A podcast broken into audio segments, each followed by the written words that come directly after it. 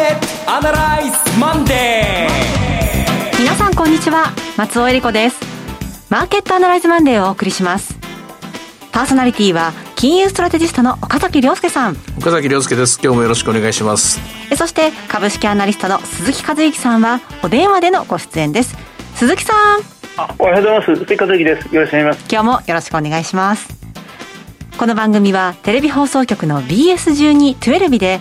毎週土曜昼の1時から放送中のマーケットアナライズプラスのラジオ版です。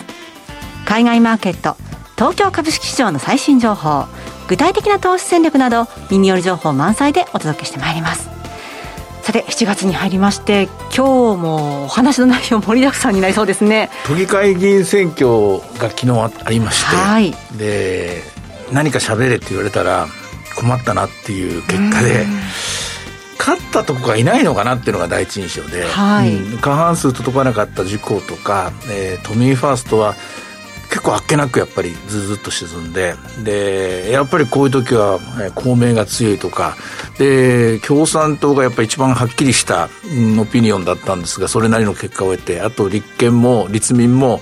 えー、確実にえー、議席数を増やしましたよね。あと小さいところっていうのはやっぱりそんな取れなかったなと。誰でも言えるようなことだったら言えるんですけど、これ一体何を表してるのか。はい、で、同時にこれ、次の衆議院選挙にどういうメッセージを、うん、投げかけてきてるのかっていうのは、さっぱわかんないです。松尾さんわかります？いや、わからないですね。岡崎さん以前からあの、都議選とその年の選挙の関係は、ちょっとマーケットにも影響があるんじゃないかと、ね、あの、これ構図的に、はい、2009年の都議会議員と衆議院、その前の2008年のあの リーマンショックですよね。はい。123っていう並びで、ね、干支がおまけに 牛年で12年前なんで。で注目してたんですよ。今回も都議会議員選挙、まあ、要するにコロナ不況があってで都議会議員選挙があって衆議院なんで同じような何かが起きるはずだと見てたんですけども読めないですまだ。まだ読めない。まあ、見えてきた段階でまたお話を聞いていきたいと思いますが、はい、えー、先週末雇用統計も出ましたので、はい、今日はまず最初はそこから参りましょうか、はいそれでは番組を進めていきましょう。この番組は株三六五の豊トラスティ証券の提供でお送りします。今週のストラテジー。このコーナーでは今週の展望についてお話しいただきます。えまずその雇用統計なんですね。はい、えっ、と、形の上では強かったと85万人増えて、えー、雇用者数がですね、伸びていたということで、これが最大のポイントなんですが、一方で失業率上がっちゃってるんですよね。えー、5.9%で。労働参加率変わってませんから、そういう意味じゃ、いいとこと悪いとこって言いますか、両方あって、で、これでテーパリングできるのかとかですね、そういう議論、これで FRB は動くのかっていうことなんですけども、あの、焦る必要はなくなったら、あと失業率が悪いからという、はい、ここまでは言えると思うんですね。ただ、えー、っとですね、うんと、話せば長くなるんですが、あの、ジョルトというですね、あの、統計がありましてね。ジョルトえー、ジョブオープニング、えー、なんとかサーベイだったな。えー、要は、あの、求人率というデータが、はいえー、日本にはあの有効求人倍率というデータがありましてね、一人の失業者に対して、えー、何件の会社が出てるか1.2とかですね、あの、仕事は選ばなければありますよみたいなデータがあるんですけど、あれちょっとやり方が古いんですよね、うん、やり方が。で、アメリカの場合は、求人率というジョブオープニングレートというデータを、これ90年代からいろいろ試行錯誤しましてね、これあったらいいなとみんな誰でも思ってたんですよ。つまり失業率っていうのは、これあるある意味、あの、労働の、えっと、供給側の、はい。えー、聞いてるのが家計に聞きますからね。あなた失業してますか？っていう。失業してますかっていうのは働いてますかっていうのと同じ意味ですから、要するに労働を供給する労働者、我々に聞いてる話なんですね。それに対して、えー、労働を需要する側。うん会社の方に、あなたのところは人を探してますか？っていう、そういうデータなかったんですよ。はい。あの、ノンファンペイロールっていうのはあくまで雇用者数が増えた減ったということで、その結果として増えたんだけども、探してますかっていう、そのデータがアメリカなかったんですね、90年代。で、2000年代に、えー、ようやく今の形がまとまってきて、えー、記録としては2000年の12月から残ってるんですけどね。で、そのデータができてて、えっと、計算式は分母に、えー、就業者、仕事ついてますよっていう人と、えー、新規募集中ですっていう人を足し、入れて、で、分子に募集中ですっていう求人の数を入れてっていう、これで求人率なんですよね。で、これ、求人率と失業率っていうのは、あの、当たり前の発生ですあの考え方ですけども、失業率の方が多いような気がしますよね。まあ仕事しなくてもいいかって思ってる人もそこに該当しますからね。そこにもいるかもしれませんしね。で、不況になると求人率が落ちて失業率がありますから、はい、こういう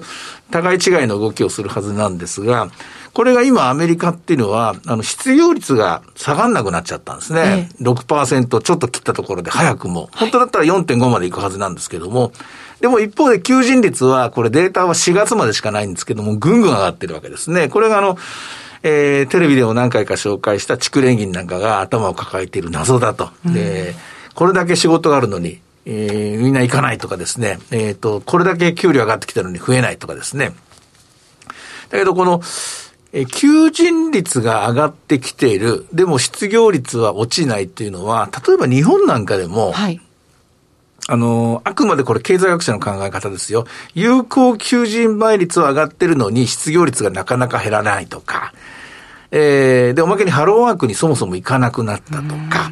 うん、それから、こんな仕事は嫌だと考える人があったりとか、えー、失業っていうのは、もともとは3つのカテゴリーがあって、1個は循環的な、それこそ不況になったから仕事がなくなりましたっていうのもあれば、摩擦的失業っていうのがあって、いや、私はこんな仕事はしたくない、もっとこういうところに行きたいんだとかですね、はい、そういうのがあって、もう一個は構造的な、え例えばこういう仕事が好きたいんだけど、ちょっとこう、例えば語学ができませんとか、あるいは遠くてできませんと、えー、私は東京にいるんですが仕事が九州でとかですね、こういうケースがあるんですけども、まあ何種類か細かいこと言いやきりないんですけれども、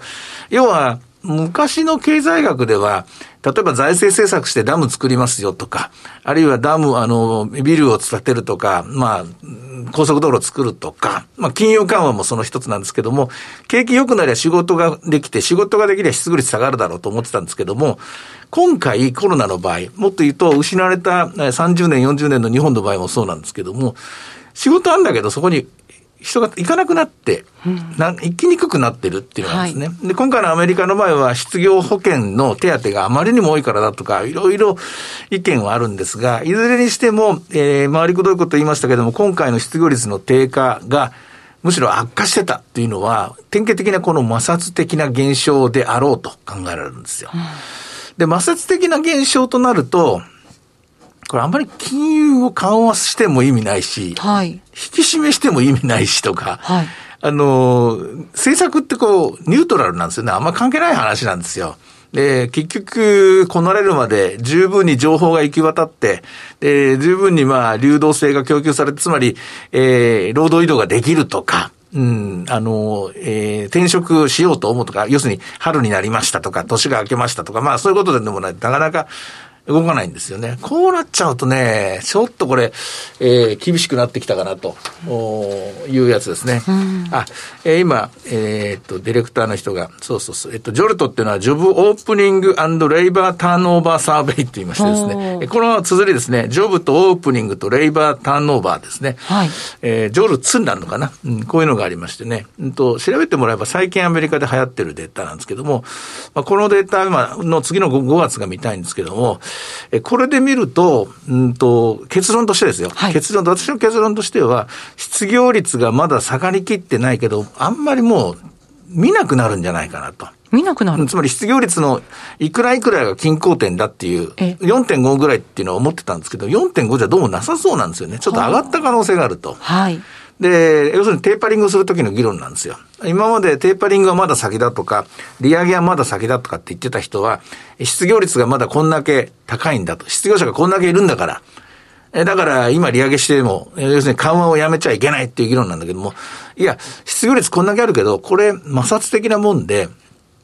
別に緩和の効果があったからってこれが消えるわけじゃないと。うんえむしろ無駄なことが多くなってしまうっていう議論の人たちには有利な資料なんですよ。85万人も仕事が増えてるだろうと。失業率が減らないのは、これはもう個人の問題だと。はい。というぐらいにこう意見は傾くかなと思うんですよ。そういう意味では、今回のデータっていうのは、あの、テーパリングの実施にはプラスだと思います。はい。テーパリングの実施にはプラスだというのは、えっ、ー、と、また転校した意見を変えたのが、サンフランシスコ連銀のですね、総裁が、えー、今朝方入ってきたニュースですけども、年末からテーパリングを始めるのがよかろうと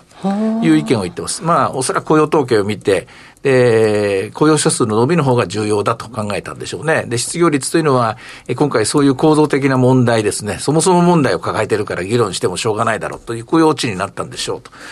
ただ、ただただただただ、その中で長期金利が上がってこないというのが、これまた謎。うん、そうですね。として思われてるんですが、はい、この謎は、簡単な種明かしをすると、まあ、債券市場が自由に動けないぐらい、今、やはり、FRB の資産買入額が大きいんだと思うんですよ。30%以上のシェアを持ってますから。ですから、動きたくても動けないみたいな形に今、債券市場はなってしまっていると。で、おまけに、この間、あの、土曜日放送されたマーケットアナライズで、えー、私はこう目から鱗だったんですけども、深谷さんが持ってきた資料で、はい、イタリアの金利とアメリカの金利が一緒になってたってやったんですよ。比較してましたね。ええ、私はもう、愕然としたんですけどね、古い人間ですから。ダメでしょうみたいな感じですよ。格付けは随分違いますよねそうそう。そんなことしちゃダメでしょって言うんだけども、うん、裏を返すと、だったらアメリカの債券買うよな。ということは、通常よりも大きなボリュームで、グローバルに世界中の人がアメリカの債券しか買うもんがないと。という時代になっちゃってると思うんですよ。だからさ、なるほど、そうすると、アメリカの債券の利回りが、そう簡単に上がりにくいことになってるんだなと。ひょっとするとアメリカの金利がスイスイ上がるためには、一つは例えばヨーロッパの金利も上がり出したとか、あるいは日本の金利までもが上がり出したとか、何かしらそういう外政的な外の要因がないと簡単に2%、昔のようにですね、2%、2.5%、3%とはいかなくなってしまったんだろうなと思ってるんですよ。ということは、債券市場が今こういう状況なんで、えー、テーパリングがもっと先で利上げがもっと先だっていうわけじゃないと。やっぱり利上げテーパリングは、どうやら年内にテーパリング、利上げはひょっとすると来年末か再来年のうちにはみたいなストーリーでいいと思うんですよ。で、そういう意味で、為替市場は、なんだかんだ言いながら今日も111円ですよね。そうですね。なんか111円11銭なんていう、めでたい動きになってますけどね。ねまあこの感じなんだろうと。で、ここまで納得してもらった上で、で、なんで日本株弱いんですかと。そうですね。いうとこですよね。はい。日本株弱いのはやっぱり、私はとりあえず今一番新しい情報として持っている日銀単価で、はい、DI は良くなったけれども、えー、仕入れ価格がどんどん上がっている、在庫がどんどん減っている、で、遅ればせながらと言いますか、えー、3, 3ヶ月ぐらいで遅れたんですかね、鉱工業生産室でも確認できましたけども、日本の生産がスイスイといかなくなっていると。このままいくと増収、売上は増えるんででしょうけども、利益は圧縮されてしまうような絵が描けてしまった日本の加工組み方、組み立て型産業の方ですけどね。これを懸念してるのかなというふうに思います。えー、とりあえずこの一週間の、うん、まあ、イベント指標の話をしましたけども、じゃあ今週マーケットどうなるのかというと、ちょっと一回お休みしましょうか、皆さんって感じで。そうですか。うん。あの、うん、お休みしましょうっていうのは、あんまり動かなくなってきたんじゃないのかなと。はい、まあ、2万8000円台ということで、落ち着いた動きだということにはなるんですけれども、え個別銘柄で、空運とか海運とか、あのー、こういう、えー、コロナ後を期待するようなところは相変わらず今日も強いみたいですから、心配することはないと思いますよ。背骨が折れてるわけではないと。だけど、アメリカの金利が上がるはずだと思って、日本の金融株もいいはずだ。銀行も保険もいいはずだだと思ったら、ちょっと当てが外れたとこもありますよね。それから、えー、指数もので言うと日銀がやっぱり買ってこないもんですから、はい、日経平均型っていうのはちょっと弱いなっていうのもありますよね。もろもろもあって、で、次の、うん、動きを待ちましょうと。で、その次の動きのきっかけはどこにあるかというと、7月7日七夕の日ですね。この夜です。はい FOMC。はい、例の、えー、議事録が出てますね。はい、ドット、ドット、あの、ドットチャートバ、ドットチャートショックですね。ドットショックがあった前回の、えー、どんな意見があって、あんな結果になったのか、当然激しいですね、論戦が繰り広げられたと思うんですが、これを見てからでいいんじゃないでしょうかね。今週は木曜日から動くつもりで、とりあえず週前半は様子を見てはいかがだったかなと。休むも相場と言いますから。そんな感じで今日は、えー、月曜日のマーケット。たまたま今日、ジュライフォースですよね。あの、アメリカ、独立記念日でお休みなんですよね。そうですね。だからまあ、あの、久しぶりに静かに、えー、あの、梅雨の長雨を眺めるもよしみたいな感じで、ちょっと熱海の人大変ですけれどもね、えー、そういう一日、あるいはそういう週の前半になるのではないかなと思います。鈴木さんいかがでしょうか、今週は。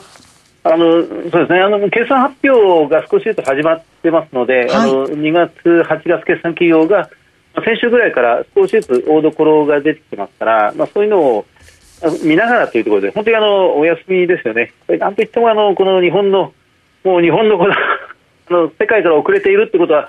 まあ、散々言われてますけど、本当にその通りで、この三菱電機の社長が隕石辞任をするとかですね、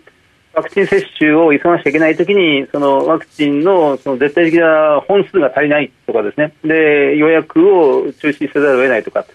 でやっぱりあの組織としての日本のこのその鈍さというか、やはり疲弊というのが随所に感じられてきてますよね。だから、全体として日経平均とかトピックとか、まあ、そういうものを動かすには、やっぱり少し様子見ようという気にならざるを得ないという状況に今なりつつありますね。さあでは今日の株三六五の動きも見てみましょうか。はい、えっと、株三六五はですね、はい、えー、今668円ですね。そんなには下がってないですよ。はい、えー、スタートが837円から始まって、で、今が安値近辺のとこですね。636円まで落ちてるんですけども、まあ今週もおそらくこんな感じで、なんとなくレンジ感っていうのができてきて、で、前回の安値の2万7000円ぐらいのとこですけどね、あれが本当に当面のボトムになるのかなっていうのを確かめたいっていう誘惑もあるんでしょうね。で、それからあと、あの、結構需給的に大きいのは、あの、ETF の分配金のその支払いっていうのが、今週注目、あの、支払い基準日っていうのが今週らしいんですよね。はいで、ここで、えー、その、ね、分配金を払うために、いくばくか、いくばくかといっても今、日銀があんだけ買っちゃったんでですね、ETF すごく大きくなっちゃったんですけども、そこで、えー、資金を作るための売却に動いているという、そういう見方もあります。はい、まあ、いろいろありますので、とりあえず今日は月曜日ですけども、この木曜日スタートぐらいで、えー、ちょっとスタートしてみてはいかがなっていうの、いかが、いかがかなっていうのが私の提案です。はい。えさて、いろいろ展望していただきました。今週末土曜日には午後1時から放送しますマーケットアナライズプラスもぜひご覧ください。また、Facebook でも随時分析レポートします。以上、今週のストラテジーでした。ではここでお知らせです。株365の豊トラスティ証券より鈴木一之さんご出演の動画コンテンツの情報です。豊かトラスティ証券では投資家の皆様の一助にと動画コンテンツの充実を図っています。岡崎良介さんやゲストを招いた動画など、充実のラインナップをタイムリーにお届けしています。現在は鈴木和之さんが2021年注目テーマと鈴数注目株についてお話ししています。さて鈴木さん、7月の相場いかがでしょう、はい、あの、ええ、ま、まさにこの株主総会明けて、決算発表が出てという形で、本当にあの、何度も繰り返しこちらでお話しますが、はい中期的な、あるいは長期的な企業計画、経営計画というものを会社がが今、出してきているところなんですね、はい、それを見ながら、投資家はこの会社だったら託せるというのを選び始めているというところだと。先週はセブンデイホールディングスが経営計画を出してきましたので、こういうものを精査しながら、アステラス製薬とかですね、そういうのを見て、あのまあ、投資スタンスを決めていくという、そういう時期に入っているように思います。はいえー、鈴木さんの動画コンテンツをご覧になられたい方は、豊かトラスティ証券のウェブサイトから投資情報の豊かマーケットを開いていただき、ひろこのスペシャリストに聞くの鈴木さんのコンテンツをクリックしてください。またこちらは YouTube からも検索ご覧いただけます。アーカイブも充実していますので、岡崎さんのコンテンツなどもご覧になっていただきまして、アンケートにもぜひお答えいただければと思います。さあ、今すぐ豊トラスティ証券の YouTube チャンネル、ユタカ TV を検索。以上、株365の豊トラスティ証券から動画コンテンツの情報でした。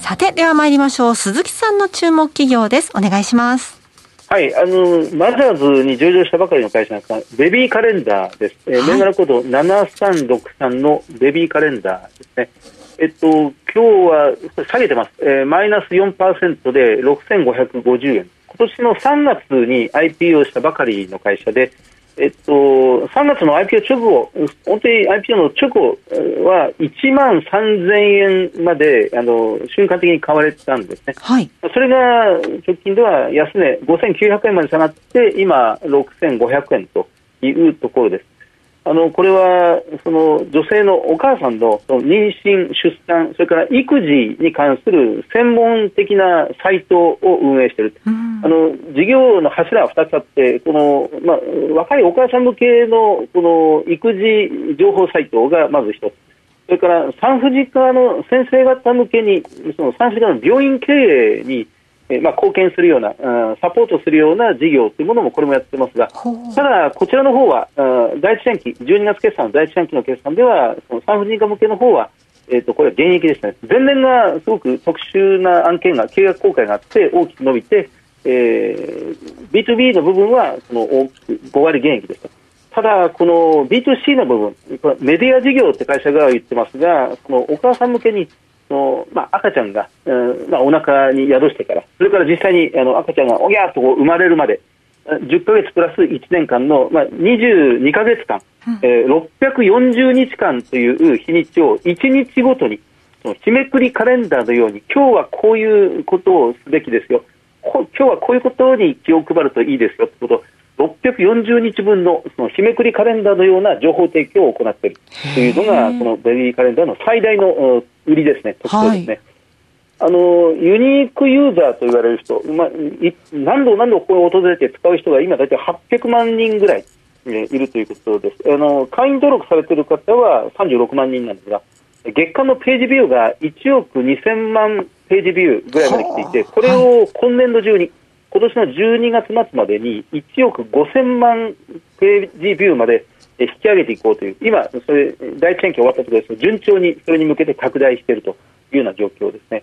あの社長の安田啓司社長は、もともと福武書店、岡山出身の方で、はい、その福武書店、まあ、ベネッセですよね、ベネッセに入社して、それであの例のあの雑誌の玉ひよをずっとやってたんですよね。はい、で玉ひよからこのベネッセ辞めてクックパッドに移っても、そこでもこのベビーカレンダー的なこのサービスを廃止あの開始して、そのクックパッドから MBO であの事業を分社して、そしてこのベビーカレンダーを設立して、今回、上場にこぎつけるということであります。あの今はこれあの、お母さん向け、えー、赤ちゃん向けの専門サイトとしてやってますが、ゆくゆくは、まあ、上場して、えー、この事業拡大として、若い女性向けのあのアンチエイジングもやります、やろうとしますし、介護事業向けに同じようなビジネス展開をしようとしてますし、あの非常にあの志の高い、えー、新しいニューサービスではないかなと思います。IPO して株価が冴えない状況ではあるんですが、じっくり長い目で見守っていきたいなという企業ですね。確かに子育てしていると、なかなかね、つながりができるようでできなかったりするのが、あの、あるかなと思うんですけど、こういったところでいろんな情報を得られるっていうのは、お母さん助けになりそうだなと、私の経験からちょっと。間違いなくそれは ニーズあるでしょうね。うん、まあ問題は、これやっぱ株式市場の判断なんですよね。はい、だから資金調達として IPO で集めたお金をどう変え分けていくのかという、はい、そこのところでその投資家の厳しい視線ですね。うん、これがまあ、あのまあ、どういう評価をするかというところだと思いますね。はい。え今日ご紹介したのは7363のベビーカレンダーでした。さてマーケットアナライズマンデーはそろそろお別れの時間です。ここまでのお話は岡崎亮介と追加でそして松尾恵理子でお送りいたしました。それでは今日はこの辺で失礼いたします。さようなら。さようなら。この番組は株三六五の豊かトラスティ証券の提供でお送りしました。